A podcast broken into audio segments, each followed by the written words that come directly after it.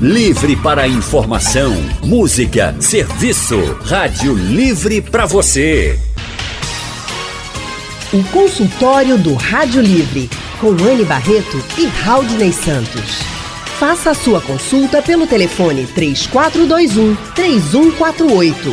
Na internet www.radiojornal.com.br. Rádio Livre. Boa tarde, doutora.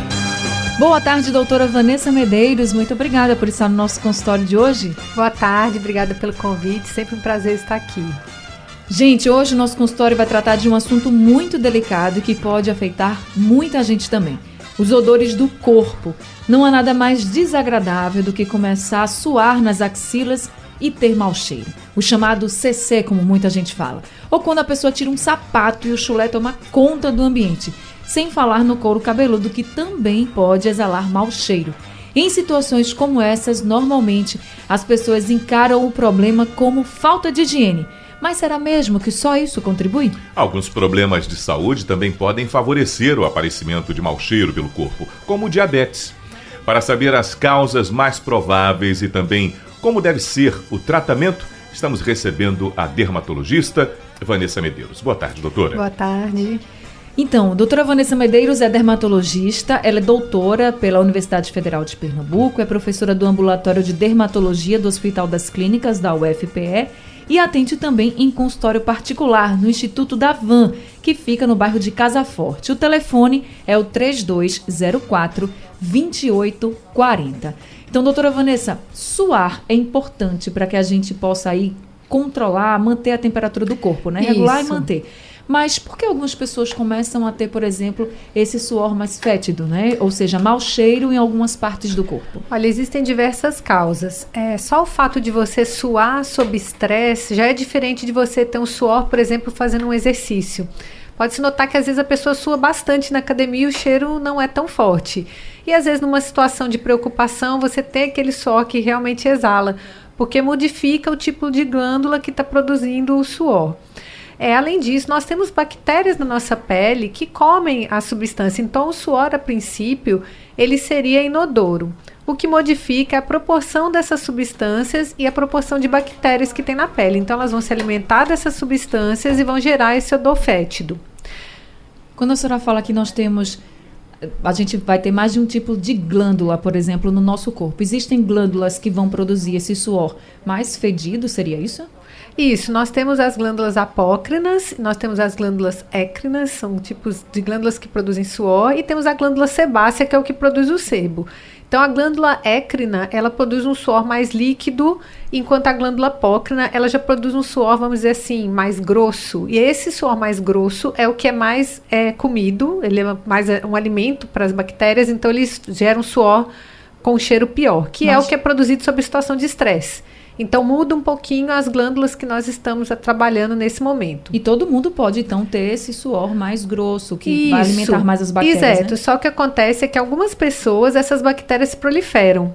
E elas não. É diferente você só ter o suor naquele momento em que ficou estressado, produzir um pouquinho mais, e daí depois você já volta à proporção normal.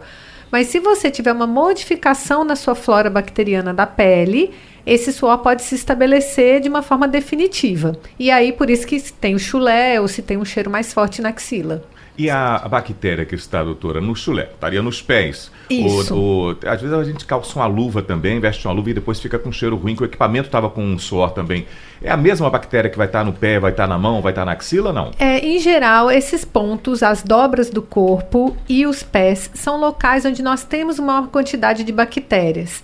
Algumas delas gostam mais das dobras e outras gostam mais, por exemplo, assim, o nariz também a gente tem bastante. Mas nessa região pro, é, vive um tipo de bactéria chamado Corinium bactério, que é típico. Então ele pega dobra e pega a planta dos pés. E ele é ele que se alimenta do, do suor e vai produzir o mau odor.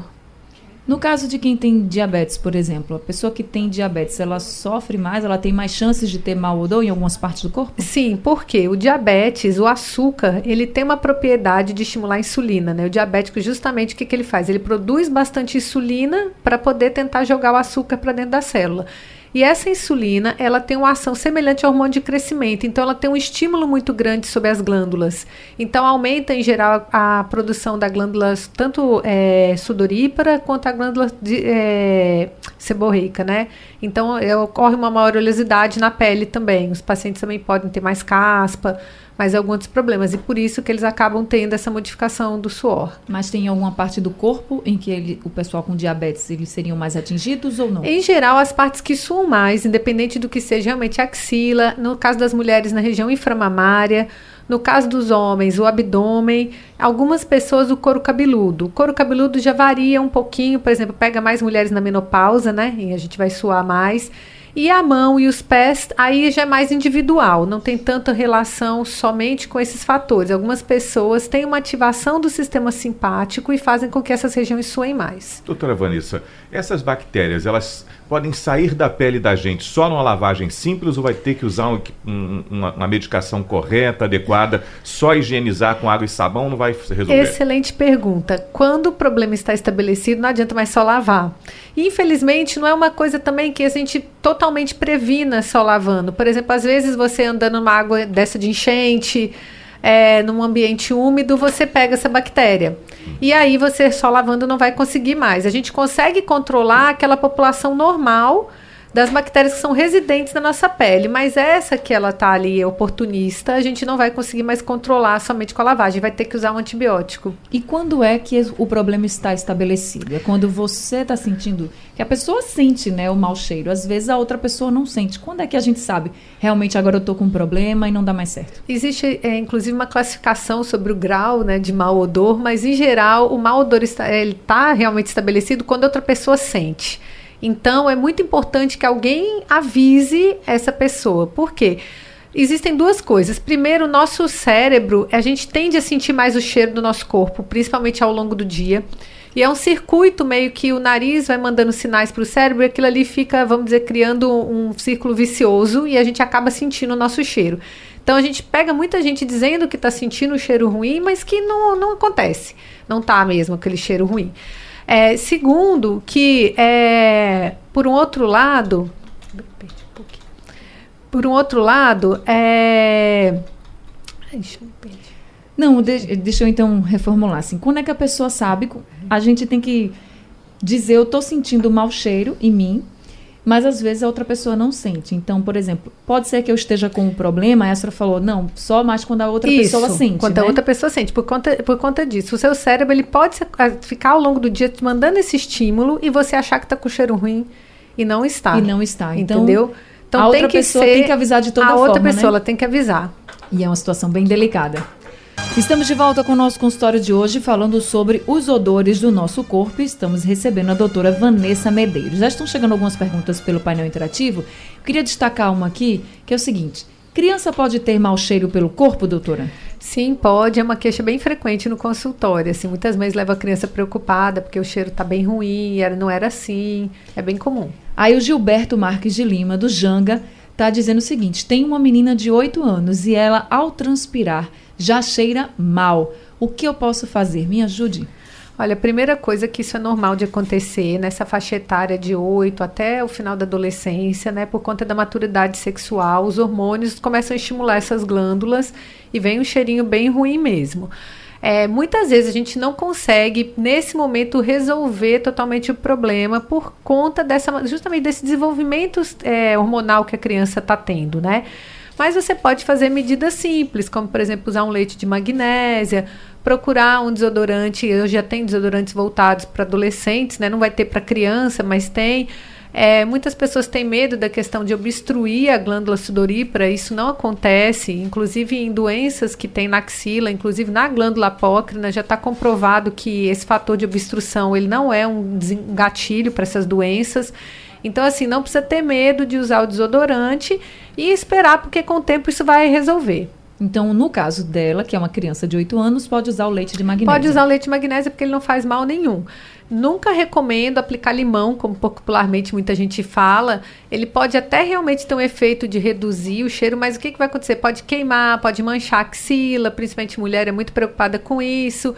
Então, assim, não é recomendado fazer isso. Também usam bicarbonato de sódio, também não é bom. Não é bom. O leite de magnésio ele é mais inócuo, então a chance de produzir um problema decorrente disso é muito baixa. É muito comum, doutor, a gente perceber. Eu acho que quem teve irmão, numa, numa uma turma de crianças e tal, vê que tinha na turma sempre alguém que tem um chulé mais forte. Na hora Isso. que a gente tira os tênis, assim vai ter uma.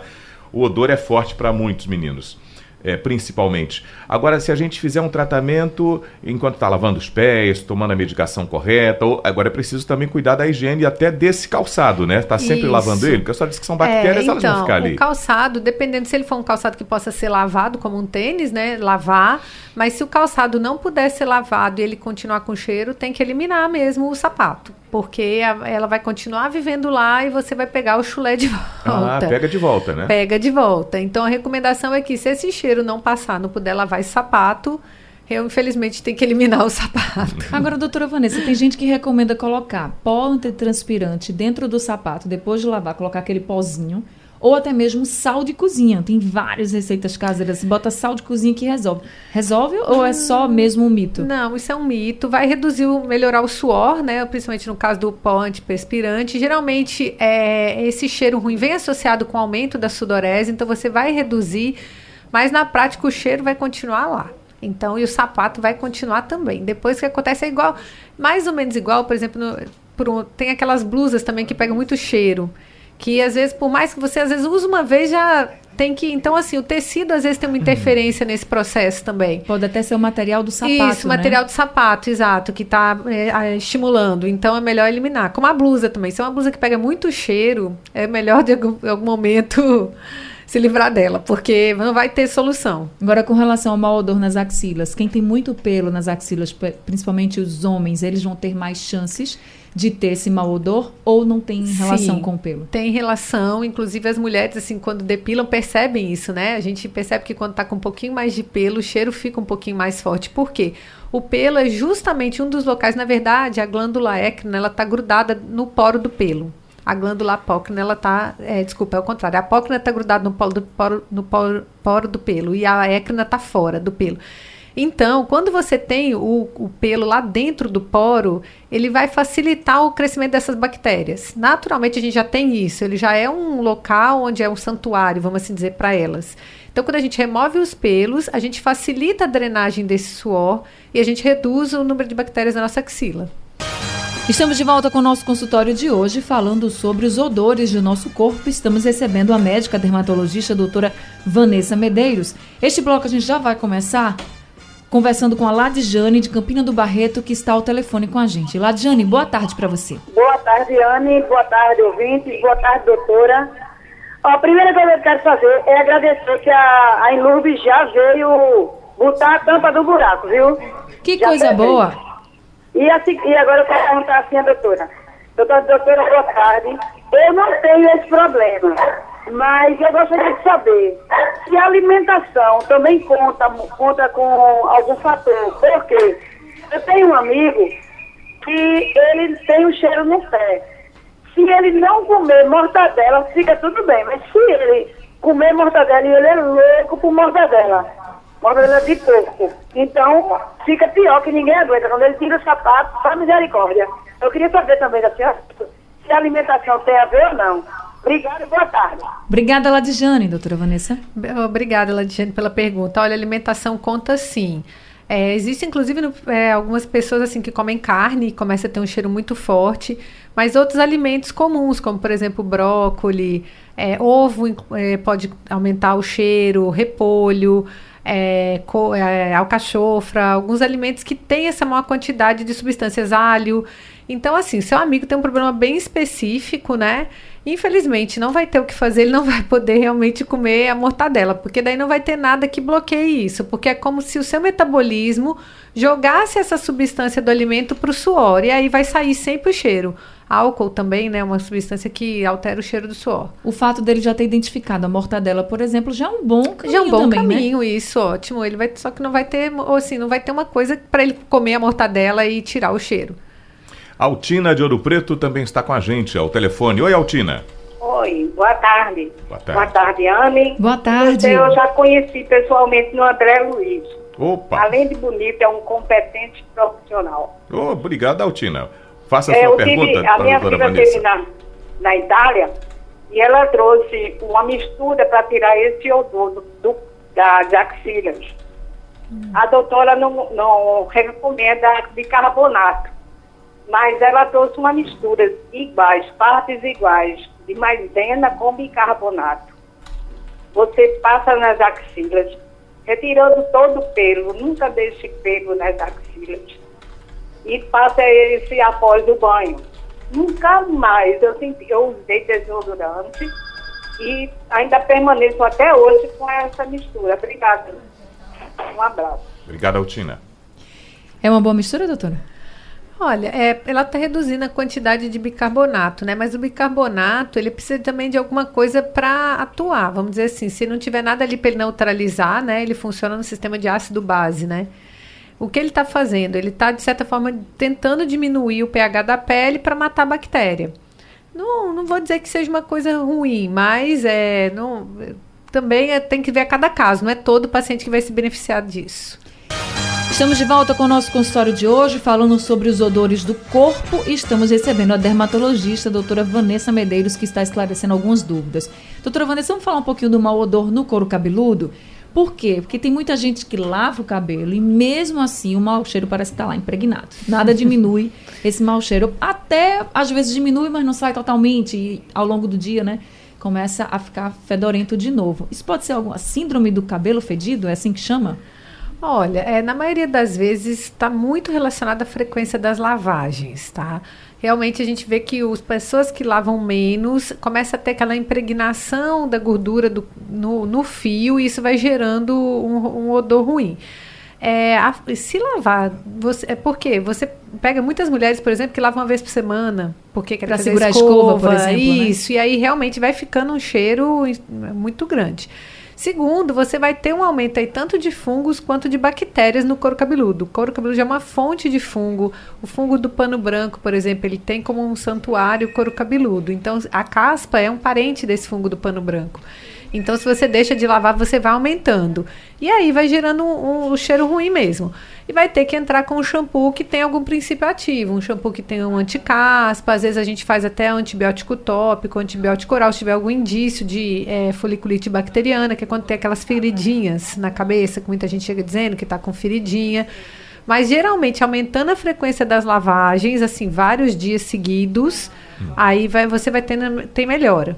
Tá Doutor, certo. e qual é a frequência dessa lavagem recomendada para o cabelo? É porque algumas pessoas ficam com receio de que lavar o cabelo todo dia, precisa lavar todo dia, deve? Qual é a frequência que a senhora recomenda? todo dia, ou pelo menos dia sim, dia não. Menos que isso, você já vai sentir um cabelo mais oleoso, mais pesado, cheiro pior, vai começar a ter caspa. Aqui em Pernambuco, pelo calor, a umidade, é todo dia ou dia sim, dia não, no máximo. Bactéria adora uma umidade, né? Adora. Então, a gente, por exemplo, quando lava o cabelo, a gente deveria secar com o secador para evitar que ele fique molhado muito tempo? Ou essa, Vai- essa parte aí de enxugar naturalmente não vai prejudicar? Foi muito boa essa pergunta. Depende de cada paciente. Pessoas que têm cabelos finos, elas não vão precisar ser, ou curtos, né? Os homens, principalmente, não vão precisar secar. Agora, quem tem um cabelo denso, algum. Eu tenho até alguns homens que fazem aquele cabelo que parece realmente um capacete, assim, vamos dizer, aquele cabelo muito compacto. E aí começa a ter caspa por conta disso, aí vai ter que secar. Então, se você não tem caspa, não tem coceira, não tem feridinha, não tem mau cheiro, pode deixar secar naturalmente. Tem um cabelo fino, tem um cabelo grosso, demora muitas horas para secar, tem esses sintomas, melhor Ou secar até no muito secador. cabelo mesmo, Ou né? muito cabelo, exato. Porque às vezes a pessoa até tem um cabelo fino, mas em compensação Isso, é muito, pesado. volumoso, isso. Os cabelos cacheados, né? Que às Isso, vezes. exatamente. Aí é legal secar sim. Quem está no telefone com a gente é a Renata de, da Muribeca. Renata, boa tarde para você. Oi, boa tarde para todos que estão ouvindo. Doutora, eu queria fazer uma pergunta meio que indiscreta. Eu tenho um mau odor, tá? Naquela parte íntima. Mas só que não, é, é só de xixi, mas eu não tenho continência urinária. Mas sempre que eu mudo a calcinha, sempre fica aquela catinguinha de xixi, e às vezes vai passando minutos e vai torando aquele catinho. Então, eu uso protetor diário. O que, que a senhora acha que é isso? Posso resolver? Olha, é, Renata, é o protetor diário ele piora o problema, porque ele diminui, ele abafa, vamos assim dizer, né? Ele aumenta qualquer bactéria que tiver ali, ele dificulta. Então, o caminho é o contrário, é procurar uma calcinha bem fininha, procurar calcinha de algodão e muitas vezes o ginecologista, você comenta até dormir sem calcinha para deixar ventilar a região. A primeira coisa que tem que descartar, mesmo que é, você provavelmente não tem infecção urinária, mas você tem que, é, deve, não sei como está a sua questão de é, Papa Nicolau, preventivo ginecológico, para ver se não tem nada realmente ali. Existem algumas, é, alguns problemas que geram mau odor. E aí tem que ser tratado, mas aí tem que ser com ginecologista mesmo para fazer uma coletar a própria candidíase, aumenta, gardnerella vaginalis, tricomonas, são é, patógenos que vivem né, na, na, região aí da do secreção da mulher e que dão um cheiro ruim. Temos também um ouvinte que está com a gente falando do bairro de Marcos Freire. Olá, boa tarde. Boa tarde. Pode fazer sua pergunta. É, eu, eu sempre uso Hiplogós, nunca fico mal cheiro. Já que é bom. Hiplogós que é, é um negócio muito bom. Tá mal ou não? A hipoglós, ela tem um problema, ela é extremamente oclusiva, porque ela é um creme de barreira. Então, por exemplo, assim, se você tem uma criancinha, né, por exemplo, que tem lá assadura, a gente passa hipoglós, porque a assadura vai proteger a pele do xixi. E na axila, você está fazendo o efeito contrário, você está ocluindo o, a drenagem do seu suor. Então, não é bom. Tem que deixar o suor sair e a gente pode usar o, os, os, desodorantes, né? Quando a gente quer reduzir a, a, a, somente o suor, né? Mas sem provocar essa oclusão. É muito oclusivo o hipoglose. Ainda falando mal do, nas, nas, axilas, teve uma pergunta da ouvinte Liz, do Curado. Ela mandou logo no comecinho do programa, do Rádio Livre, dizendo assim, quando se tem uma higienização correta, mas o mau odor na axila persiste. O que fazer? Fui ao dermatologista, mas não consegui resolver o problema. Tem solução? Olha, a gente faz alguns passos, né? Então, primeiro, a gente é, utiliza antibióticos tópicos. É, a gente modifica um pouco os desodorantes que estão sendo usados, dependendo do caso, pode ser necessário dois. A gente às vezes manipula um desodorante. E tem alguns pacientes que se só passa fazendo botox, por incrível que pareça, porque o botox ele vai diminuir esse estímulo simpático, ele modifica a produção do suor e aí consegue reduzir o cheiro. Mas então, aí a gente vai seguindo esses passos até chegar no tratamento mais difícil. Ela né? não conseguiu resolver por enquanto, mas aí ela volta e tenta ela ver volta uma, uma e nova tenta forma, ver uma né? nova forma, exatamente. Porque nesses casos o desodorante só antitranspirante não vai resolver. Não vai resolver. Por quê? O desodorante, o que acontece? Quando a gente usa um desodorante, por exemplo, tipo um rolon ou um que é mais grosso, ele consegue diminuir um pouco o suor, mas ele não mexe tanto no cheiro. Você vê que às vezes o cheiro até piora quando você usa assim. O spray, por outro lado, dá uma melhorada no cheiro, mas ele já não reduz tanto a quantidade do suor. Então, às vezes, você precisa utilizar dois desodorantes ou fazer um que consiga atingir as duas coisas. E trabalhar também, às vezes, em outros pontos, como, por exemplo, reduzir de dentro para fora essa produção do suor, que é o que faz com o Botox. Certo. Doutora Vanessa, um colega aqui perguntando sobre por que. Ele diz, é uma pessoa que um dia anterior teve um momento de que bebeu alguma coisa, consumiu, a bebida alcoólica. Aí no outro dia vai para uma atividade física e fica exalando muito no suor. As pessoas até percebem ao lado o cheiro de álcool. É assim mesmo? Isso. Acontece até às vezes quando você vê assim, uma pessoa que bebeu, né? E algumas horas depois a gente fala, nossa, tá com aquele cheiro, né? De álcool. Realmente, esse álcool ele vai ser metabolizado pela glândula. O álcool é um açúcar, né? Então ele vai ser utilizado como energia, vai ser metabolizado pela glândula e vai ser eliminado no suor. Algumas pessoas vão ter esse fator menos evidente, outras pessoas vão ser, vão produzir, vão eliminar mais é, o álcool no suor. Agora, já que falou de exercício físico, atividade física, né? A Beca Raeli pelo Facebook da Rádio Jornal, nosso consultório também está sendo transmitido ao vivo pelo Facebook, diz o seguinte: doutora, quando eu caminho durante uma hora, eu não fico suada. Pode ser algum problema na glândula? Ela disse: é normal em todos os exercícios a pessoa suar? Olha, é, isso é um pouco individual, eu também suo muito pouco. É, pode ser normal de você, pode ser algum, quem tem hipotiroidismo, né? Que a, o hipotiroidismo, o metabolismo em geral, ele tem uma reduzida, pode ter uma redução do suor. Os idosos também suam bem menos por atrofia das glândulas, então pode não ser nada. E outra coisa também é que o suor depende um pouco do seu cardiovascular. Então, se você está numa zona muito confortável do exercício, não está acelerando tanto seus batimentos cardíacos, a tendência é suar menos. Então, às vezes precisa realmente acelerar. Quem é muito treinado precisa acelerar um pouco o ritmo do exercício para conseguir suar. Porque o organismo já está tão adaptado que ele nem bate, o coração bate mais devagar e, por consequência, sua menos. Antônio Adriano Lopes está dizendo aqui: sempre usei limão nas axilas, é bom? É então que eu estava falando do limão. Ele tem um lado negativo, né? Ele, por um lado, mata realmente mais as bactérias, mas por outro lado, ele pode arder, ele pode queimar. Principalmente quem, as mulheres que depilam ou raspam, ele pode provocar uma irritação, ele pigmenta, tanto que quem vai na praia espreme um limão, às vezes fica aquela mancha, né, do limão. Então, assim, é, não é uma coisa tão legal de ser feita. Mas para quem está então com problema de mau odor nas axilas, mau odor no couro cabeludo, mau odor nos pés, que é o famoso eixulé, já tentou de tudo, não está dando certo, procura o dermatologista. Procura o dermatologista, né? Porque a gente vai fazer de tudo que puder para tentar ajudar. em alguns casos, como eu disse, as crianças e adolescentes, às vezes é uma fase da vida, vai ter que ser controlado e depois de um tempo isso vai melhorar. Tá certo, então, doutora Vanessa, muito obrigada viu, por esse consultório de hoje e por tantas orientações. Obrigada a vocês, abraço a todos.